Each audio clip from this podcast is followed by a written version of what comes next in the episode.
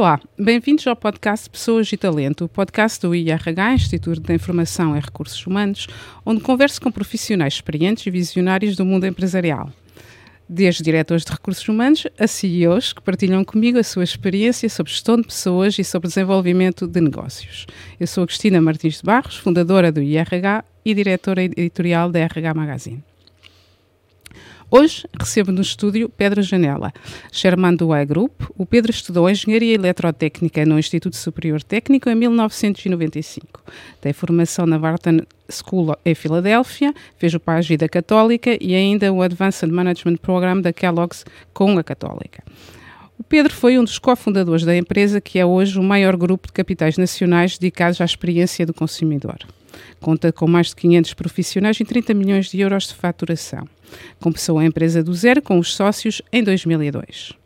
É também docente sobre o tema de marketing digital, tecnologia e inovação, na formação de executivos no ISEG e na Lisbon Digital School. Nasceu em 1972, façam as contas.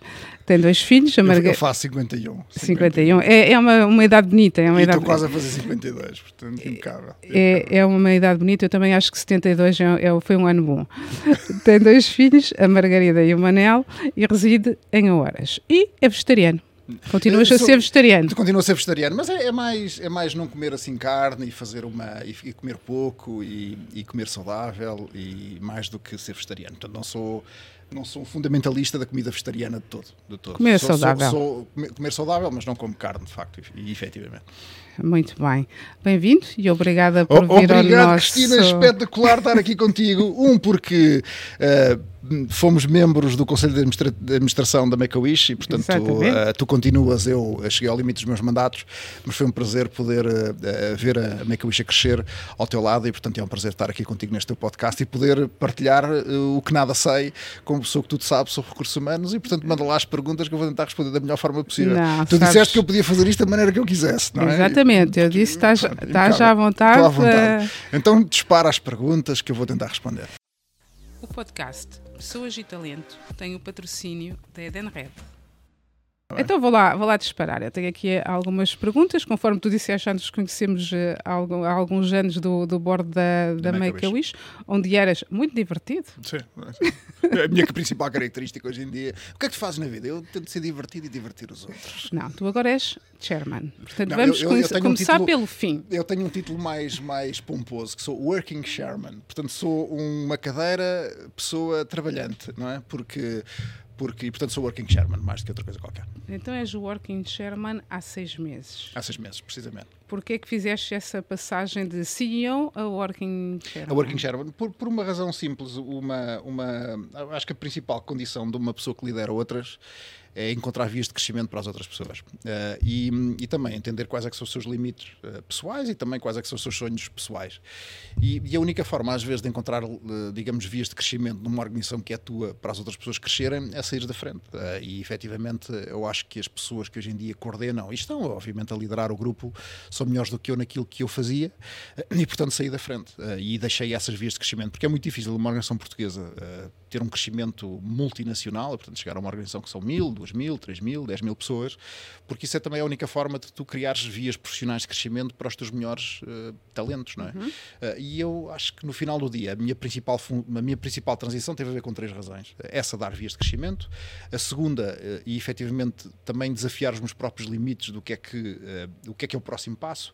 E a terceira, e eu acho que talvez seja menos relevante, mas também é mais relevante, havia certas e determinadas coisas que aos 51, digamos assim, Uh, tu já não querias estar a fazer. Uh, não, por, pelo sentido de não és bom a fazer aquilo e pelo sentido de não te diverte. Eu sou uma pessoa que costumo dizer que, que é bom, bom, bom, mas mesmo bom é um desafio novo. Uh, e portanto encontrei-me um desafio novo para tentar crescer também intelectualmente e profissionalmente. E, e, qual é esse desafio novo? Em que é que és bom agora? Não, agora não sou bom em nada, que isso é que é a coisa porreira. Uma pessoa quando começa alguma coisa não é bom em porra nenhuma, não é? Portanto, ou seja, estou a começar a tentar ser bom nessa coisa de tentar liderar uma organização sem efetivamente estar lá. O que no final do dia acaba por ser um bocadinho mesmo, que é como é que tu tens uma visão diferente, como é que tu encontras pessoas boas e como é que tu encontras projetos, clientes para que os teus serviços o possam fazer. E, e, no final do dia, essa é a parte interessante de, daquilo que eu construí no grupo, só que hoje em dia não tenho os problemas.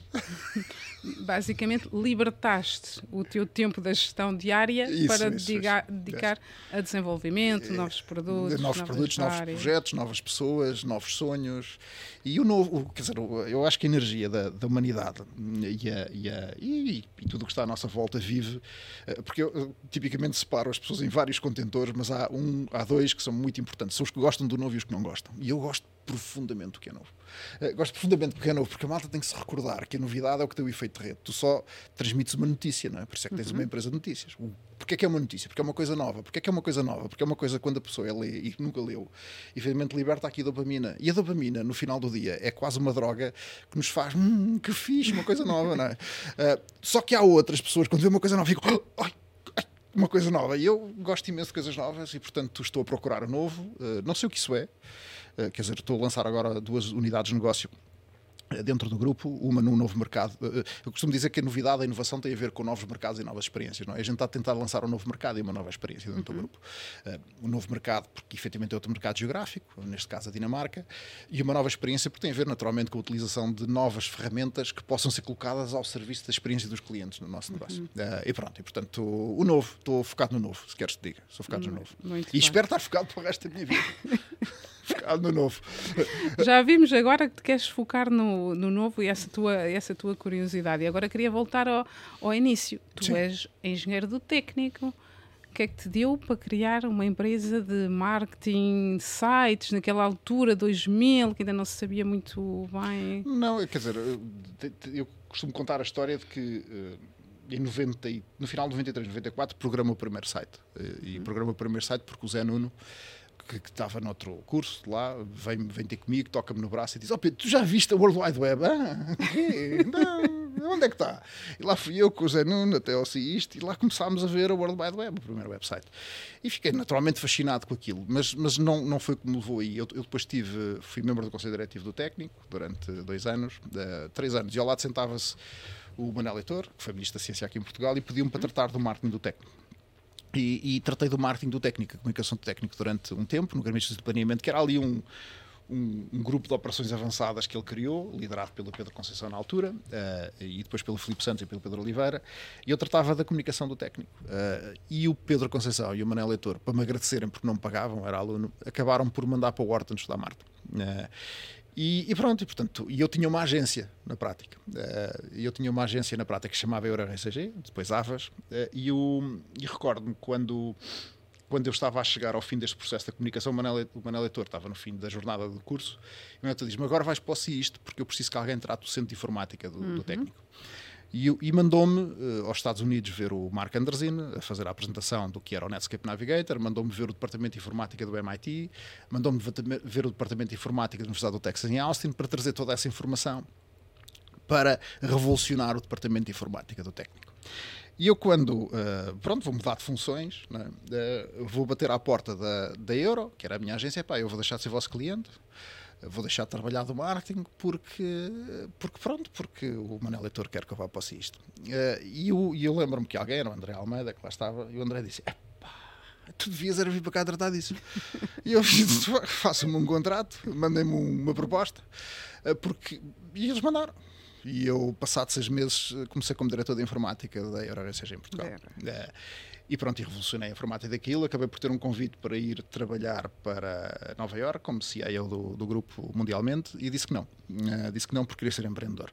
Uh, e pronto, e a história, a história basicamente é essa. E, e esse empreendedorismo vinha da compreensão da tecnologia e do marketing a juntarem-se a uma uhum. velocidade estonteante. E essa junção de velocidade estonteante era o que se via ali no final de 99, 2000, 2001 e que me levou a criar essa empresa, até porque havia algumas empresas internacionais, a Agents.com, a Red Sky Interactive, que eram assim uma visão do que uma agência iria ser no futuro, que era uma agência digital, entre aspas, ou uma agência que compreendia profundamente o tema digital, que tinha uma nova componente que era a componente de engenharia. Uh, uma engenharia que era de software e não de robôs ou de hardware, porque a minha, o meu passado é de hardware, não é de software, mas as coisas estavam intimamente ligadas e, portanto, foi a partir daí que uh, o processo empreendedor do iGroup acaba por acontecer porque no final do dia é a fusão, uh, digamos, da tecnologia com, com a comunicação ou com a arte, que é onde estamos Mas hoje, de uma maneira. Porque ser empreendedor? Podias perfeitamente ter ido não, uma agência, uma grande empresa. É, olha, vou-te vou dizer da forma mais bruta que eu consigo dizer isso, está bem? Portanto, e não te assustes. Não esperava-te outra coisa. Não, não te assustes. Eu, eu, novamente, houve três razões para ser empreendedor. A primeira é que tive um chefe tão mal, tão mal, tão mal, tão mal, mas tão mal, que jurei a mim mesmo que nunca mais tinha chefes. E pronto, e, portanto, o problema é resolvido. Portanto, como não tenho mais chefes, não, é? portanto, não, não, tenho que, não tenho que os aturar. Essa foi a primeira. A, a segunda, porque acho que naquela altura, em 99, eu vinha de uma família uh, que tinha se movido para Lisboa, que tinha tido imenso sucesso no seu crescimento, mas o meu pai era empregado bancário, a minha mãe professora, e ainda são, e são pessoas extraordinárias que me deram tudo o que tenho, mas queria ter mais, portanto, queria chegar a uma fluência financeira que não era possível se não fosse empreendedor. Uh, porque ou tu seguirias o caminho do Conselho de Administração, que eu achava muito difícil para mim, não era aquela via que eu queria fazer, ou seguis o caminho de ir lá para fora, que eu não queria fazer, não é? até porque tinha tido a proposta para Nova Iorque e não fui, e portanto queria ter um, um, caminho de fluência e de liberdade financeira que não me parecia ser possível a trabalhar para alguém. Uh, e, e, cheguei à conclusão que tu não conseguias ter a fluência financeira se tu não fosses dono do teu próprio negócio. Uh, e pronto, e portanto essa foi a segunda razão. A terceira, fr francamente, foi porque e não te consigo não te consigo porque, porque há um chamamento interior, entre aspas, que te diz que a única forma de fazeres aquilo que tu gostas de fazer é fazer aquilo que tu gostas de fazer por ti. Uh, e pronto, e no, e no, terceiro, e digamos a terceira layer, é eu querer fazer aquilo que gostava de fazer, que era fazer comunicação digital, comunicação interativa, fazer marketing. Eu tinha vivido, enquanto diretor de informática de um grupo de publicidade, a Euro, que fazia as campanhas da Expo 98, para quem se lembrava, via tudo a acontecer e fazia-se muito bem, profissionais extraordinários, mas não compreendiam a parte digital, não uhum. compreendiam a parte da tecnologia. E eu compreendia, não é? E, portanto, achava que a única forma de transformar a comunicação era eu fazer. Porque aquilo e não fizeste? Era... E fiz. E, e criaste a BAI? E criei, a, a, criei uma empresa antes disso, com mais sócios, mas que levou na prática ao, ao crescimento também, que era uma agência digital, que juntava uhum. o branding e a comunicação com o digital e com a tecnologia, e que foi na prática a base de onde o grupo foi criado. Hoje em dia a BAI, depois com um processo de fusão, porque nós tivemos um processo, de, digamos, de criação de novos negócios, acaba por chamar o iCreativo hoje em dia, no domínio do iGroup, que são as tais uh, eh, 500 pessoas. Claro, que tem comunicação, tem, tem, dados e analítica e, e produto. E, e produto. Na, na, na, prática tem, tem um bocadinho mais, porque depois tem uma escola de formação que acabou por ser comprada, digamos, a pela, LDS. A, a Lisbon Digital School acabou por ser comprada, digamos, em circunstâncias não, não, não boas circunstâncias, na prática, podemos passar por isso, mas na prática o grupo tem um triângulo que é crítico, que tem a ver com a compreensão da experiência do consumidor. É? A experiência do consumidor, como costumamos dizer, tem a ver com a procura, com, com a experiência e com o benefício a gente colocar assim os braços abertos consegue entender. A pessoa vai ter um funil de procura, depois experimenta um produto e depois há de ter um benefício, há de ter um, um, um retorno, há de ter. Bom, uh, e, e, a tecnologia e o marketing têm que cumprir, uh, digamos, têm que ajudar o cliente a encontrar a experiência que gera valor para uma marca. E no final ali, o triângulo, o que é que faz? Um, cria a plataforma da experiência. Antes, uhum. durante e depois. Uh, e essa plataforma da experiência, até certo ponto, ainda não é tua, Tu tens que trazer o cliente até ti, mas a partir de um certo ponto, hoje em dia, é feita por eletrões, na prática. É feita por eh, zeros e uns. O que quer dizer que é uma experiência digital, mas que também tem uma experiência, uh, digamos, de átomos. É? Mas é essa experiência digital que tens de saber construir, essa usabilidade e esse interface. E a seguir a isso, tens de ter sistemas de automação que te trazem o cliente de volta. É? Isso, isso, portanto, a parte toda da experiência. A segunda, para tu fazeres isto antes é? e depois, tu tens que ter aqui um motor de orgânico e um motor de mídia paga uh, e um motor quase de conteúdo data-driven, mas assentado em analítica, data e mídia, que te conseguem trazer clientes com um determinado rácio, digamos assim, para que tenha uma experiência e depois tu tenhas mecanismos de máquina para conseguires trazer os clientes de volta sem muito custo. Tem a ver com sistemas de automação de marketing, tem a ver com sistemas de CRM. Mas no meio disto tudo, não, é? não, não nos podemos esquecer que o que o, que o nosso consumidor, o nosso customer, a nossa pessoa que nós queremos dar uma experiência e queremos retirar algum valor económico, acaba por ser contagiada por conteúdo novo. Uhum. Ou por novidade, ou por criatividade, ou por uma coisa que ele nunca viu e que, uau, que lhe consegue transmitir de uma forma mais ou menos emocional aquilo que, ah, eu quero isto. É? Eh, porque se isso não existir, esse conteúdo, essa criatividade, essa, esse domínio da imagem, do som e da música e do que giro que isto é, efetivamente nós não conseguimos atrair uh, para a nossa marca, para a construção de uma marca, uhum. digamos, o nosso cliente. E portanto, no final do dia, tu precisas de quem faça a, a compreenda a experiência, tu precisas de quem faça a máquina e que tenha a mídia e quem consiga criar conteúdos para continuamente dinamizar e criar um novo para que a pessoa possa vir ter com a tua experiência. E é para isso que o grupo faz. uma experiência completa e é, é isso. que vocês. Não sei se eh, consegui explicar o que a malta faz, mais ou menos. Não, eu confesso que tive que estudar um bocadinho, já percebo o que tu fazes agora, mas estudei, tive espetacular. A, a, a analisar. Portanto, a malta faz interfaces, faz, faz sistemas máquina faz, faz aplica Faz aplicações, é todas essas coisas. Sim, só na eh, parte de aplicações são 200 pessoas. Exatamente. Portanto, se utilizares é, a aplicação é, do Pingo Doce, se aplicares a aplicação do do, do MOE, se utilizares a aplicação do MyMail, foi tudo feito por nós. Exatamente. E, portanto, Agora, mesmo se é às vezes um bocadinho difícil perceber tudo o que é a experiência do consumidor, é bastante, é bastante claro, ou seja, uh, percebe-se. Mas tu, há 20 anos, quando criaste a agência, obviamente não terias esta, esta digo eu, esta ideia, porque isto claro tem, tem, claro tem, evoluído imenso. O que eu queria perceber é qual foi o teu caminho para chegar aqui, o caminho da, da empresa, ou seja, vocês são, uh, quantos sócios eram no início? Éramos uh, três. Três? três. Uh, agora são quase 500 pessoas. pessoas. Que etapas é que tu percorreste aqui? Então, quer dizer, no, no, final do dia foi ter uma, também uma compreensão de, da forma societária como, como a organização foi colocada logo no início e foi atrair o que eu costumo chamar o chefe de sala e o chefe de cozinha, ou digamos a águia e o, e o mocho. É? Portanto, no final do dia, tu teres duas pessoas, uma que vende e uma que faz, numa uhum. coisa nova que está a aparecer no mercado da experiência do cliente. E esta componente da experiência do cliente também só começou a aparecer, em grande medida, depois do aparecimento dos telefones espertos, não é? Porque tipicamente até aí a experiência não se passava no telefone. Estavas no, no sítio certo, na hora certa, com os conhecimentos certos. Hum, quer dizer, disse num período de 20 anos, quer dizer, não, não posso dizer isso dessa maneira, porque num período de 20 anos tu não consegues não, compreender. Eu digo quando começaste. Quando começaste. Não, não, não, não sei se será isso. Não. Quer dizer, eh, para te ser franco, eh, não, não sei se será isso, porque, porque se me dissessem, se começasse 10 anos mais tarde também tinha começado, se começasse 15 uhum, anos mais tarde também claro. tinha começado, se começasse claro. 20 anos mais tarde tinha começado. Eu, uhum. eu acho que o tempo tem a ver com a forma e com aquilo que é novo na altura em que tu vais começar. O que é que isto quer dizer? Se agora me dissessem vais fazer uma empresa que faz sites, ah, estás a gozar comigo? não, mas, mas, pode haver quem queira fazer, mas, claro. mas, tem a ver com a compreensão de onde é que há uma oportunidade. E vocês diferen... os três perceberam isso? E, e, e avançamos. E avançamos. E, depois destes 20 e, anos? E depois destes 20 anos foi, foi sempre que havia uma coisa nova, no mercado da comunicação ou da experiência, o que a tecnologia estava a trazer, podia ser os motores de pesquisa, podia ser as redes sociais, podia ser a automação, podia ser as aplicações, podia ser AI, é? podia ser alguma coisa que era transformacional, mas muito específica, que fosse muito difícil de fazer. Tu criavas, digamos, uma oferta à volta disso uhum. para tentar entrar no mercado, porque obviamente nós não tínhamos o respaldo de uma marca global já com clientes contratados globalmente que te davam, está aqui, trabalha. Portanto, nunca tivemos isso, tivemos que ir sempre na guerra da conquista do cliente e, e tu, se não tens esse respaldo, a única forma de entrares é com uma novidade. Ou seja, nós entrávamos, batíamos à porta, temos aqui uma coisa nova. Uhum. Queres fazer? Uh, uma app. E eu recordo dos primeiros anos das apps. É, o quê? o que é que é? Uma app. Estes gajos estão malucos. Então a gente passou um ano a fazer jogos para nós próprios, ninguém comprava aquilo. Depois a malta, ah, isto afinal, porque não, isto das apps é muito importante. Toda a gente vai. Isto foi em 2008 ou 2009. As apps é muito importante, você não está a perceber o que está a perder, isto é o futuro. Mas, primeiro, mas, mas sabes que a coisa mais engraçada na empresa é quando tu falas de uma coisa a um cliente ou à tua família e ela não compreende, é porque deve estar mais ou menos no bom caminho. Sério? Não achas que se calhar que estás um bocadinho à frente? Não, não acho. Não estou à frente de nada. Quer dizer, à frente os cientistas que estão e os engenheiros que estão a fazer isto.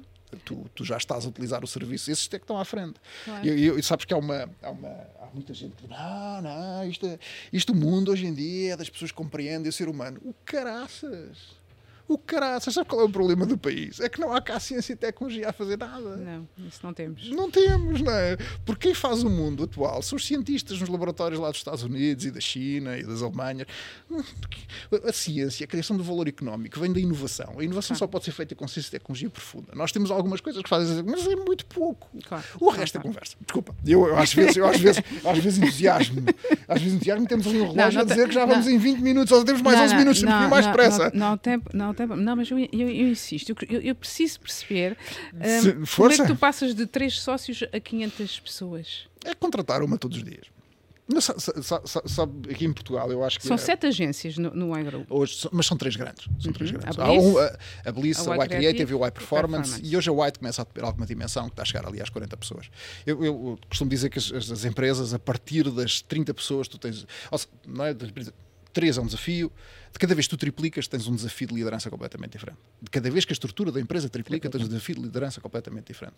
E a maior parte das empresas não consegue evoluir para a sua triplicação porque a pessoa que está à frente dela não entende que o desafio de liderança é completamente diferente, ela não consegue mudar, não consegue gerir a empresa de forma diferente, a empresa não vai conseguir passar ao próximo estágio. E normalmente isso acontece porque a pessoa é um microcontroller e esse é o layer onde a pessoa bate com a cabeça no teto. Por estar a tentar controlar tudo, eu quero ver tudo, eu quero controlar tudo, isto é meu, isto é aquilo, e pronto. E aí tu percebes que a pessoa passa por uma transformação interior de perder o controle, que é uma coisa muito difícil, ou a empresa vai dificilmente passar dali. Eh, Porque para uma empresa crescer para 500 pessoas, a única coisa que tens garantida é que tu não vais controlar tudo e tens de deixar o organismo de- com determinados valores e determinados objetivos ir por si. E tens que colocar as mãos debaixo das pernas, que é muito difícil, e deixar que o organismo vá a uma velocidade diferente, de uma maneira diferente, mas que tem lá, digamos, um caminho mais ou menos estratégico que as pessoas vão fazer. E esse caminho de transformação de cada vez que a empresa triplica é muito difícil. Por um lado, tu fazes tudo, e no sítio onde eu estou agora não faço absolutamente nada. O que é um drama, que é um absurdo. Eu quero fazer, eu quero, mas não, não posso, não é? Porque se posso, eh, não estou a fazer o meu papel. Claro, tens de deixar os outros fazer. Tenho que deixar os outros fazer. Ocupar o espaço deles, não podes lá e tirar o. E eles têm que crescer, espaço. eles têm que Claro, crescer, eles têm claro, crescer. claro. E portanto, o que aconteceu foi isso. Eu, eu tam- também tenho assistido eh, às discussões da contratação. Ah, porque, vamos lá ver, e eu entendo porque nós estamos Uhum. Tu disseste habituados. uma vez, eu, eu- fiz trabalho de casa, hein? Ah, detectar, detectar e reter talento é um desafio maior do que encontrar clientes. Ah, Ainda é assim ou já não é tanto assim? Não é tanto assim porque hoje em dia há mais uma crise, não é? Portanto, ou seja, nós estamos num momento de um mercado diferente. Temos, temos que nos recordar que nós vivemos no campo da tecnologia e do, e, do, e do marketing e do crescimento do conteúdo em que até ao fim da pandemia o mercado ia sempre a crescer. No sentido, eh, no sentido de ainda não tinha havido uma maturação do mercado. Coisa que agora aconteceu. Ou seja, estamos num período da história da tecnologia, da junção com o marketing e do desenvolvimento da experiência do cliente, onde atingimos um ponto de maturação e de planície. O que quer dizer que o mercado não está a crescer. Não está a crescer porque ele cresceu muito, ou demasiado. Não cresceu demasiado, cresceu o que tinha que crescer na pandemia, ele voltou para trás, e por isso é que estamos a ver esta, eh, esta, estamos a ver esta adequação por uma tempestade perfeita. Um, porque o mercado evoluiu muito e teve que voltar para trás, porque o consumo afinal não era aquilo que esperava. A segunda, porque não estamos a perceber muito bem o que é que isto da AI vai fazer. E a terceira, porque efetivamente na Europa há uma crise económica que deriva eh, naturalmente da taxa de endividamento das empresas, que é muito elevada em Portugal e ainda mais elevada em Portugal, e as empresas estavam habituadas a pagar 2% de juros e hoje pagam 6%. E portanto, se uma empresa tem 10 milhões de dívida, paga 600 mil euros de serviço de dívida só do juro, porque nem o abate. O que quer dizer que há empresas que ficaram sem dinheiro durante este período e isso bateu à porta agora em setembro. O que quer dizer que em Portugal quem opera neste mercado da tecnologia do marketing vive na tempestade perfeita de espera aí que isto se calhar foi depressa demais, eh, espera aí que o mercado entrou em maturidade e espera aí que empresas que tinham algum dinheiro para investir em marketing agora têm que fazer contas à vida. Eh, E portanto nós não, não estamos numa, num mercado que está em franco crescimento. Nós crescemos 20% aos anos, todos os anos desde que fomos criados. Eh, O que o que, ah, mas tu devias ter crescido 100, Eh, certo, mas para tu fazeres isto sem rondas de capital, eh, crescer mais de 20% é muito difícil porque ficas sem capital para alimentar a estrutura. É o que é. Portanto, a decisão que tomámos foi ir lentamente a fazer isto e com muitas asneiras pelo caminho e com muitas tentativas falhadas. Eh, E, portanto, nós neste momento, a retenção de talento não é que seja crítica, continua a ser. É mais fácil. É mais fácil. Eh, E, obviamente, é mais difícil encontrar cliente, porque alguns deles estão a andar para trás. ok? Estão a andar para trás no sentido, estão a tentar compreender se é preciso, eh, se internalizam e como, e se a AI resolve alguma coisa e eh, se tem dinheiro para pagar as contas. Que não é fácil. que não é fácil. E portanto estamos aqui numa, no meio disto. Mas oportunidades continua a haver eh, bastantes. Por- novamente tens é que tentar perceber o que é que vem. Agora, eh, do ponto de vista do que é a experiência do cliente, não vem grande coisa nos próximos cinco anos. Achas? Acho, acho que não vem grande coisa. Acho que as pessoas têm que perceber que esta história dos smartphones é uma forma quase perfeita de acesso à tecnologia e informação. O próximo, a- próxima experiência tem que tornar o ser humano ainda mais preguiçoso.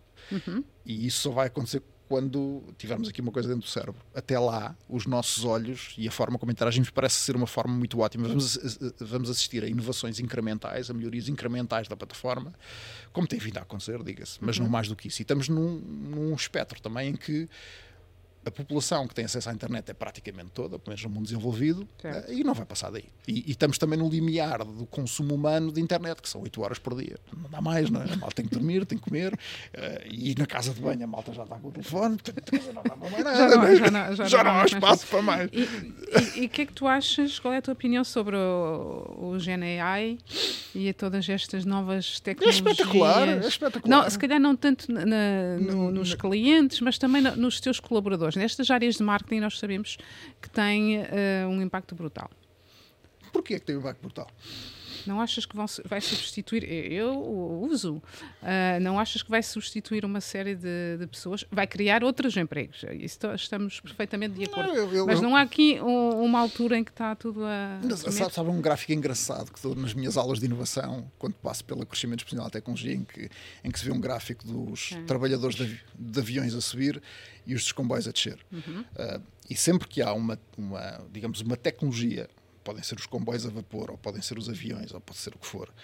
Há sempre uma destruição de emprego e a criação de um emprego mais complexo, certo. Eh, mais intelectual. Eh, uhum. No entanto, a criação económica da ferramenta é tão brutal que cria muito mais valor do que aquilo que destrói. Uhum. Sempre, sempre. E, e, eu acho que esta é a prova final que não vale a pena discutir a destruição de emprego. Só vão ser destruídos não, empregos não. de pessoas que não, que não querem aprender ou que não se querem converter.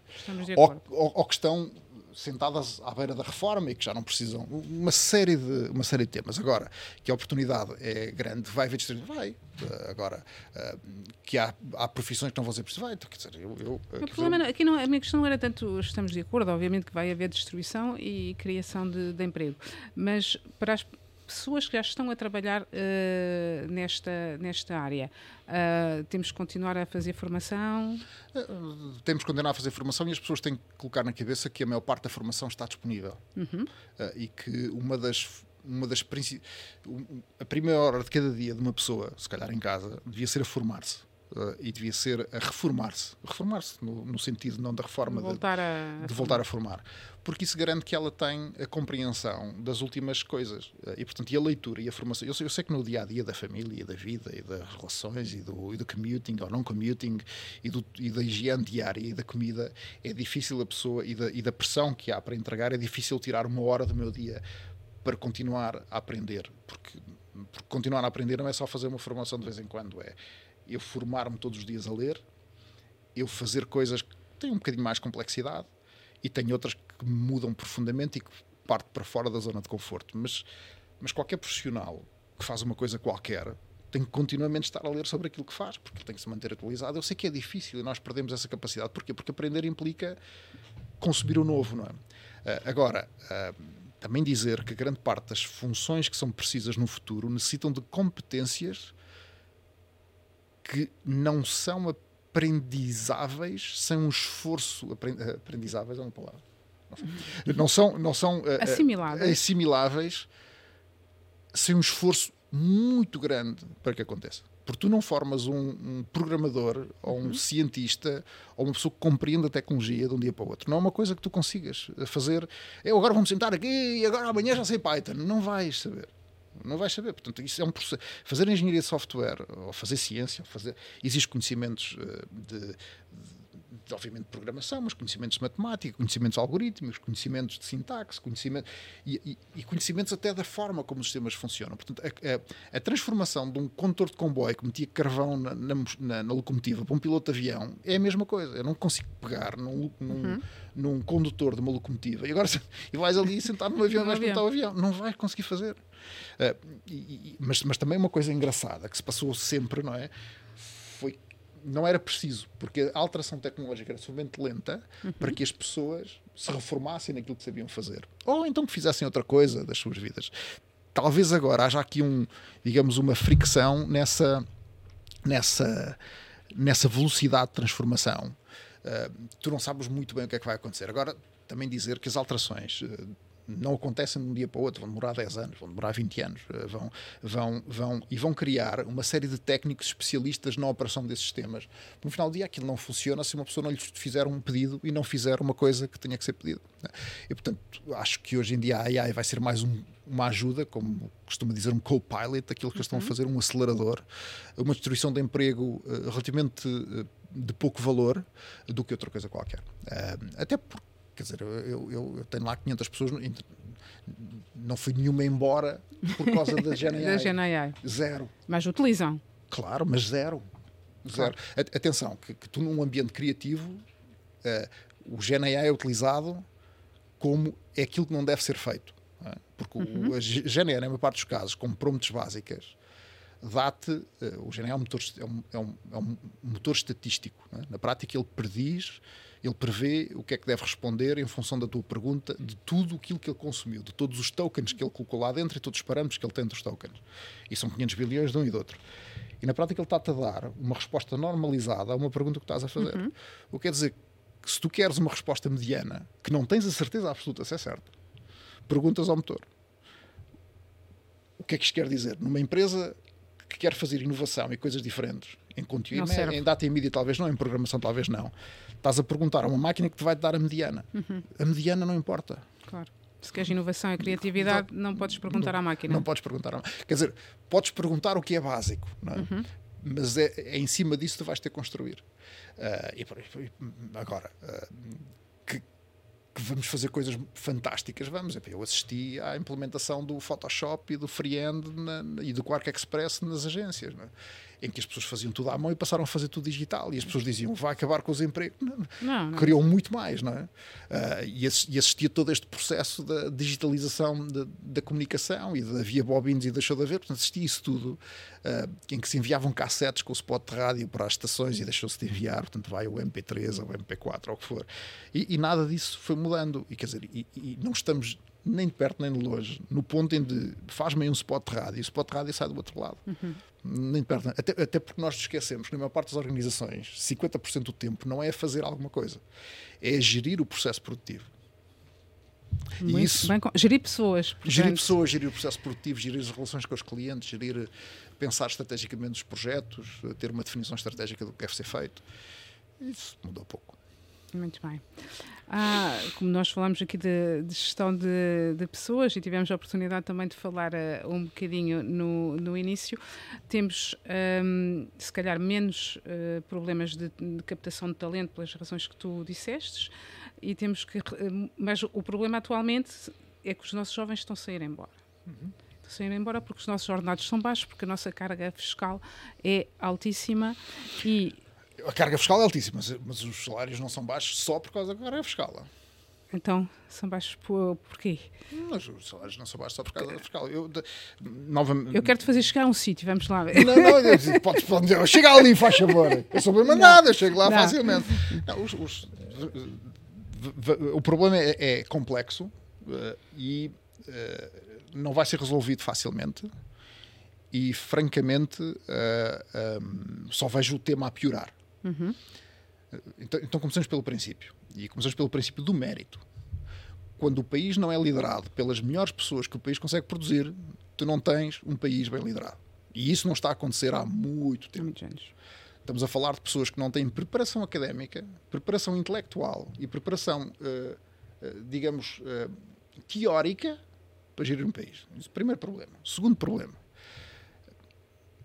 Um país depende da atividade económica privada baseada em inovação.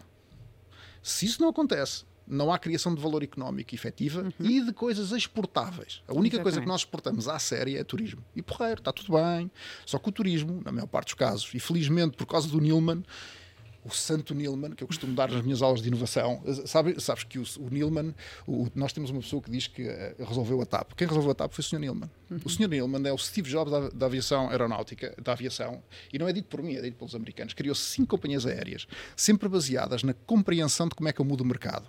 E fez-lo à TAP. Nós hoje temos muitos americanos em Lisboa também por causa dele, porque ele consegue fazer lá publicidade, criou as rotas para lá e os americanos vieram numa classe executiva de 1500 euros. Uhum. E a malta não se apercebe disto. Portanto, o que resolveu uh, a TAP foi o Sr. Neilman, para dizer que se nós não temos inovadores, como o Sr. Neilman, conseguem ver onde é que criam valor pela inovação, sobretudo porque a inovação pode ser feita pela ciência, e com uma atividade económica altamente influenciada pela livre iniciativa, livre, em que o Estado não é um constrangimento, é um impulsionador da libertação de valor económico para que o empreendedor crie riqueza, nós não temos um país. A terceira, eh, e eu não é que seja mais importante ou menos importante, porque é este, esta entidade do mérito, da liderança, da inovação e da, e da, iniciativa privada que cria emprego de elevado valor e que o retém porque pode pagar melhor. Exatamente, era aí que eu queria, e, que portanto, eu queria chegar. Se nós não temos atividade privada, que eu, eu costumo fazer esta pergunta: qual é a marca portuguesa que tu conheces global? Diz-me uma. Eu digo-te, chama-se Portugal e TAP. Vá. Sim, pronto, sim, Portugal, eu ia dizer Portugal. E, e tens, pronto, pois tu tens marcas muito boas. A, só, a Sograp produziu marcas muito boas. A Delta tem uma marca muito boa. A Sonai conseguiu entrar na Espanha. Mas as empresas não têm escala multinacional e económica. Não há empresas. Mas falta ambição aqui para vender lá fora, criar inovação e assim podemos uh, pagar melhor, porque assim, se os portugueses vendem a portugueses a preços portugueses, vão ter que pagar ordenados portugueses. Não, eu não sei se tem. Quer dizer, eu, eu, eu acho que a culpa no final do dia é sempre do empreendedor. Acho, uhum. que, acho que a livre iniciativa privada não vive a queixar-se do Estado. O empreendedor é sempre culpado. E o empreendedor é sempre culpado no sentido em que há sempre hipótese de ir exportar. O que é que é mais fácil? Se, se eu tivesse um ambiente económico, se eu tivesse nascido na Holanda ou tivesse ido para os Estados Unidos, obviamente tinha acesso a um mercado que imediatamente paga muito mais. Quer dizer, eu quando vendo um projeto como americano para os americanos, cobro por uma hora de um bom engenheiro 200 euros. Uhum. Cá não consigo cobrar mais de 40. Claro. e como eu faço arbitragem do salário, não há nada a fazer. Diz-me assim, mas porquê é que não vais para lá? Olha, porque nunca meti no avião e quis mudar daqui. Então eu sou culpado de não conseguir vender mais internacionalmente a clientes que pagam mais. Eu é que sou culpado. Uh, e diz-me assim, mas isso vê-se em toda a economia? Vê, quer dizer, de alguma maneira, quando tu não és capaz de criar uma multinacional, uh, e tu, e tu vais à Holanda, qual é a maior multinacional holandesa, por exemplo? Não sei. Não sabes. Mas eu digo qual é que é. É uma Diz. companhia que ninguém sabe o que é, que chama-se ASML. A ASML é, é a empresa holandesa que vale 70 bilhões, que a única coisa que faz na vida são máquinas para fazer chips. E nenhuma empresa no mundo consegue fazer um chip nos dias de hoje se não comprar a máquina aos raios holandeses. E esta é a empresa mais importante da Europa. E tu não conhecias a empresa, mas não. é a empresa mais importante da Europa. Mas está assente em quê? Ciência e tecnologia profundíssima, um spin-off da Philips, profundíssima. Fazer aquilo que eles fazem é muito difícil de fazer. E nós não temos a compreensão de que a criação de uma empresa desta, qual é a empresa mais importante de Taiwan? TSMC. Sim, TSMC. Sim. Que faz os chips com a SML. Novamente, muito difícil, muito complexo, gerador de imenso valor. Não é? Qual é a empresa mais importante da Dinamarca? Ai, não sei. Novo, Novo Nordisk. Novo Nordisk, claro, ah, claro, claro. Criou... Agora que toda a gente conhece. Agora é? que toda a gente conhece. Conhece que a vacina. E, e, quando tu vais ver quais são as empresas mais importantes uh, deste, do, destes países, são empresas que são potentados de engenharia, de ciência e tecnologia. Claro. De inovação. E de inovação. E isto é o que faz falta. Portanto, se tu não tens um potentado destes e dizes foi sorte, não foi sorte foi um investimento continuado em ciência, na captação dos melhores, porque, porque depois a ciência e tecnologia não se faz não faz-me aí uma app, não é fazer uma app. Não. Estamos a, estamos a falar de fazer coisas matematicamente e cientificamente muito difíceis, muito complexas, que exigem equipas brutais. E um que investimento nós, a, longo prazo, a longo prazo, muito investimento? Hum, tal, sim, não, não é? sim, não, mas, mas, mas, mas, eh, eh, nós tivemos uma sorte agora que foi com, com, a, com, a, com a, o lack of talent da Europa, houve muitas empresas que vieram fazer estes centros competentes para Portugal. Uhum. E, e, depois começam a perceber que, que a ciência, a engenharia, a matemática, porque são muito boas. Eh, eu não sei se isso vai permanecer, porque neste, neste menos necessidade de talento, se esses centros vão ter a mesma, eh, digamos, o mesmo fulgor. Agora, a única via é uma aposta não é uma aposta ainda maior, quer dizer, o, o uma aposta, não, não, não, eu, eu, eu, quer dizer, nós tivemos a sorte também de ter o, o, Manel, o Manel Leitor e o Mariano Gaga antes dele como uhum. Ministro da Ciência durante 20 anos e fizeram uma progressão e um investimento na saúde relativamente grande, como, como os programas de interação com, os, com, os, com as universidades americanas que eram, que criaram empresas como a FIDSAI, por exemplo, é? Portanto, ou seja, nós mandámos para lá os miúdos estudar o mais avançado havia e os miúdos vieram com o que mais avançado havia. E isto pode parecer um detalhe, mas quando o, o, o Manel Leitor sai, não é? E por pouco que os programas não acabam. Por pouco. Ou seja, a coisa mais relevante que nós tínhamos para continuar na frente da ciência e tecnologia por pouco morrer. O que é que se está a passar num país que tem uma coisa única e que se prepara para a destruir? E por isso é que os miúdos depois acabam por se ir embora. Não, não, um, uma pessoa formada em ciência e tecnologia, para onde é que vai? Tem que se ir embora. Ou então fica a fazer uma coisa para a qual não foi preparada. Uhum. Ou seja, no, eu, eu, no final do dia, voltamos à liderança do país, a, a função de um líder é levar as pessoas ao seu máximo potencial e levá-las a, a sítios onde elas nunca conseguiram ir ou que elas nem sonhavam ir. Quando nós temos uma pessoa formada, com mérito, no seu melhor, e ela acaba por ficar numa função que não usa nada daquilo que foi formada, nem consegue criar alguma coisa que ela não compreende, que tem a ver com a investigação, então aí sim é um país falhado. E por isso é que os miúdos foram embora, porque hoje em dia tem mais informação e o que é que eu fico aqui a fazer? E, mas, mas, mas como eu, eu, no discurso político não vejo ninguém a falar do problema do mérito da ciência e tecnologia e, de, e, de, e desta compreensão de como é que se cria valor económico baseado no que vem no futuro e não no turismo, que é importantíssimo, mas é só o turismo. Não, não, não sei se vai mudar grande coisa. Mas a culpa, novamente, é dos, é dos empreendedores. Ou da falta deles? Ou, não, não é da falta deles. Eu, eu, eu, eu, não é que concordo com as ideias ou deixo de concordar com as ideias. Mas sempre que vejo, e vejo pouco, e vi agora o, o, o primeiro-ministro inglês e vi o, uhum. o, o presidente da Argentina que não concordando, só concordando com a forma como ele faz. Sim. Teres um líder de um país a galvanizar os empreendedores e a colocar o empresário onde ele deve estar perante todo o risco. Epá, vá lá, não é? Porque a gente faz isto para nós, mas fazemos isto para dar emprego e para pagar salários. Nós queremos o melhor das nossas pessoas, não estamos nisto. E, e, e desta, e, deste, e deste atacar, desta fartar vilanagem de que os empreendedores são uns, uns ladrões, e que querem lucro. É isso, é isso, é isso. É isso. Oh, oh, Cristina, desculpa, ela só há estalada, não, não, é? Não, exato, exato. exato. Porque, porque uh, uh, uh, nós não conseguimos. Se, se o dinheiro, nas, se a gente fosse de facto ao Banco Central Europeu, toma lá mais 20 bilhões claro. e pronto, e a gente paga aí a toda a gente uns trocos, não é? E eu acho que é uma frase, não sei quem disse isto recentemente, mas, mas li um artigo que dizia assim: nós podemos ter um governo, e estamos a falar de política, tens um governo que tem muitos impostos e partilha migalhas, ou que cria atividade económica para todos enriquecermos. E eu gostava de ter uma perspectiva em que todos enriquecemos, eh, porque foi isso que trabalhei a vida toda para fazer. Olha, acho que é um, uma excelente frase final. Gostávamos de ter uma economia que nos permitisse desenvolvermos, criar, inovar, avançar, não é? É. Muito bem. Pronto, não, não sei isto. Já estamos com 42 oh, minutos. Nós fartamos de nos falar. Hasta lá vista. Obriga Ainda há aqui montes de coisas que eu gostava de falar contigo, mas falamos noutra, noutra oportunidade, altura. noutra altura. Obrigada, Pedro, por ter vindo falar comigo esta tarde. Estás-me a tratar por você? Teres? Não, teres, nada, teres. teres. Não, não, olha, obrigado, Cristina, por, pelo convite para estar aqui. Uh, acho que a conversa não foi bem como tu imaginavas. Uh, e pronto, e falei da alma, mas quando se fala da alma, fala-se da alma. E, e falaste e, muito bem. Obrigadíssimo, Cristina, Obrigada. pelo convite. O podcast Pessoas e Talento tem o patrocínio da Eden Red.